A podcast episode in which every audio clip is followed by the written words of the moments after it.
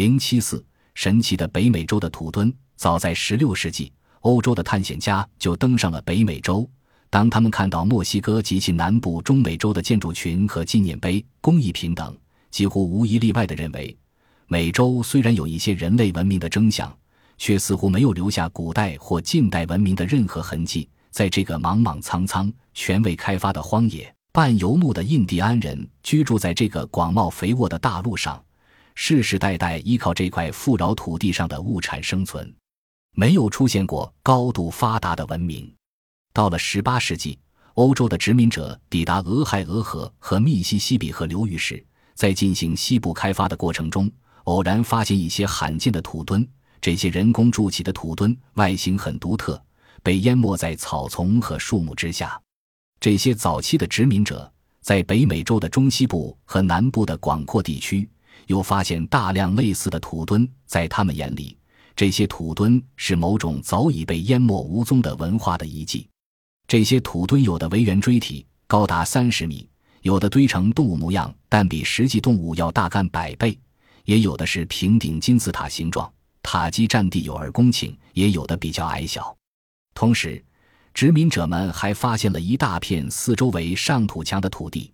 现在，俄亥俄州的纽华克市，当时便有堆成一个四方形和一个八角形的两大块土地。这些泥土建筑的土墙占地共十平方公里，而且有纵长的通道连贯。这样的建筑物以俄亥俄河及其支流一带为多见。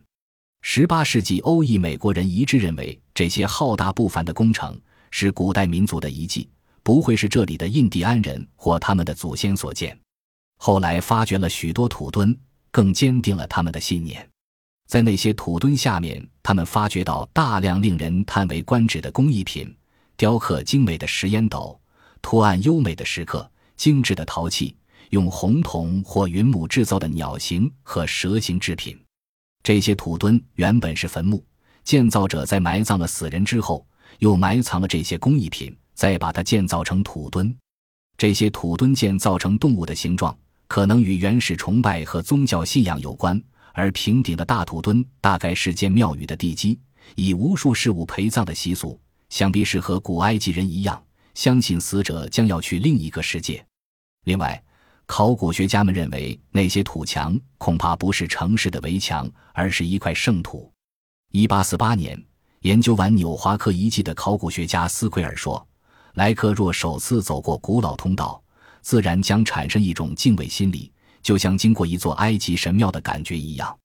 不可思议的是，这个看似发达的远古社会却没有建立城市、修筑道路。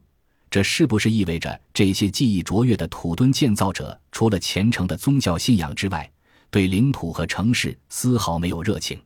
他们到底出现在哪个时代？”是一些什么样的人？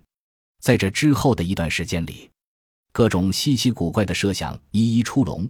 土墩可能是从白令海峡渡过来的亚洲人所建，后来不知什么原因，他们又从原来的路线回去了，因而美洲找不到亚洲人的后裔，也有可能是为亲人所造，再或者是以色列十个失踪支派的人，也不排除是从推罗来的腓尼基人或威尔斯人。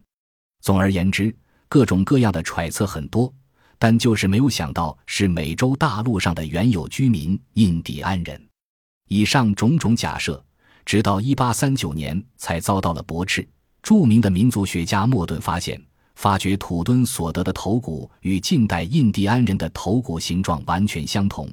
据此，莫顿肯定修建土墩的人就是现代印第安人的祖先。对于莫顿这个惊人的结论，只有很少的人认为比较符合实际情况。就连考古学家斯奎尔也否认印第安人有建造土墩这样的记忆。一八八一年，经美国国会委派，史密生博物馆民族学部在伊利诺州博物学家兼考古学家汤马斯率领下，对大量土墩进行了专门研究。他们不辞辛苦，辛勤工作了七年。通过对数以千计的工艺品逐一仔细认真的研究，在那些工艺品中发现了一些毫无疑问来源于近代欧洲的制品。以前，博物学家汤马斯曾极力支持有一个突然消失的民族的说法，可是，在时局面前，也不能不改变过去的观点。他在报告中说：“有小部分土墩是欧洲人占领美洲之后才开始建造的，所以至少有一部分土墩是大家熟悉的印第安人建造的。其实，这场争论本来是多此一举，因为16世纪初的西班牙探险家德索托曾亲眼见到印第安人在今天美国东南部地区建造土墩，并且对此做了记述，这真是让人啼笑皆非。这位西班牙人的见闻录，直到这个世纪才被人们发现。他充分证明了，在欧洲人正式殖民北美洲的一个世纪前，有些印第安人的部落仍然按照宗教的习俗建造土墩，根本没有消失的古代文化。这个土墩之谜的破译，使印第安人重新获得了应有的地位和尊重，美洲古代辉煌的历史成了虚化。整个北美洲的土墩大概分属三个印第安部族建造，生活在不同时代的各个部族。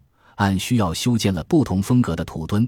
考古学家认为，生活在俄亥俄州契利科提附近的亚丁纳族是建造土墩的先驱。他们在公元前一千年左右开始建造动物型低矮土墩和高耸的墓葬。到公元前约三百年，荷普威尔族建造巨大石墙围住殓葬土墩。荷普威尔人的陪葬品远较亚丁纳人的工艺品精美细致。这些陪葬品包括铜胸铠、华丽头饰、石头和闪光云母雕塑的盘曲蟒蛇、精磨的石雕像及一些胎纹精美的陶器等。一副合普威尔人的骨骸旁更有千百颗淡水珍珠。迪奥迪瓦干出土的石面可能是仪式用假面或是焚香人物像的一部分。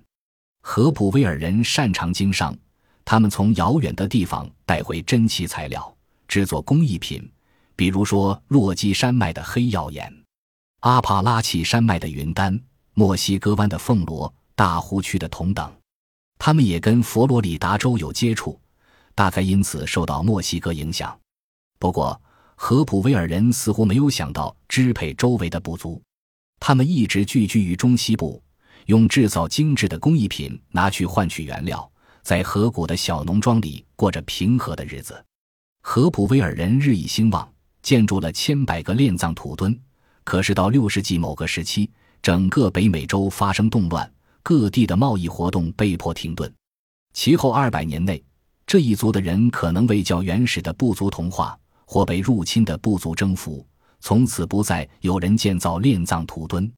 第三批也是最后期的土墩建造人，是居住于密西西比河流域的人，似乎在河普威尔时期结束不久开始建筑土墩。这批人聚居在南部，善筑考古学家所称的庙宇土墩，即在平顶金字塔上以木材建造庙宇。这群印第安人的建筑庙墩技术，约于公元九百年起在美洲广泛流传。而在制造精美工艺品方面，他们是比荷普威尔人高出一筹。十六世纪初期，欧洲探险家到北美洲时，这一族人仍然建造土墩，至首批殖民者到来为止。产生筑墩习俗的宗教仪式也一并被人遗忘。